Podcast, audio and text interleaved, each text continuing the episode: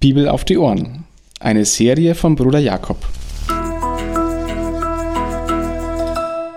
Eine Begleitung zum Bibellesen, um die Bibel, das Wort Gottes, zu entdecken und täglich besser kennenzulernen.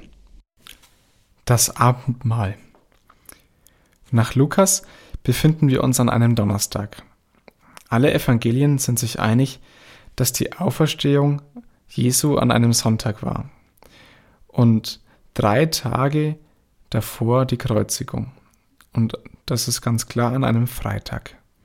Wir befinden uns mit Lukas einen Tag zuvor, am Donnerstag. Das ist für das Paschamal ein Tag zu früh. Die theologische Bedeutung des Ganzen ist, dass das Paschamal, das Jesus hier einsetzt, nicht das ist, was in Israel gefeiert wurde, sondern ein neues, eines mit einer messianischen Bedeutung. Dazu passt auch die prophetische und wunderliche Vorbereitung, dass die Jünger geschickt werden und diesen Raum finden, der schon vorbereitet war. Eine kleine Notiz könnte man fast übersehen. Jesus sehnt sich nach diesem Mal. Dieses Pascha, dieses andere Mal, das will er sehr gerne mit seinen Jüngern feiern. Und er musste es ja auch einen Tag feiern, bevor das Volk es feiern würde, es war ja ein Tag vor seinem Tod. Ich möchte auf die Einsetzungsworte ein paar Schlaglichter werfen. Ein Kelch geht drei um. Das war in Israel übrig, üblich, dass man einen Kelch rumgehen ließ. Aber hier hat es nochmal die Bedeutung, es ist eine ganz enge Gemeinschaft hier gemeint. Auch der Kelch, aus dem sie gemeinsam trinken, der mit diesen Worten vom Tod mit Bedeutung gefüllt werden. Es ist das letzte Mal vor dem Sterben. Das betont Jesus nochmal. Er sagt es seinen Jüngern. Und er läutet damit bei ihnen, sie verstehen es erst im Nachhinein, die Wende der Zeiten ein. Jesus rechnet auch fest mit dem Reich Gottes. Er rechnet vor seinem Tod fest mit dem Reich Gottes. Vor seinem Tod ist ihm ganz klar, welche Rolle auch er spielen wird. Und Jesus setzt das Brot mit seinem Leib gleich.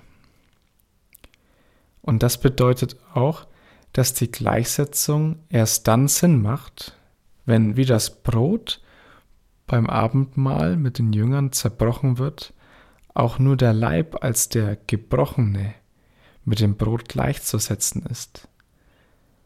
Der Leib Christi wird erst zum Lebensbrot, wenn er gebrochen wird.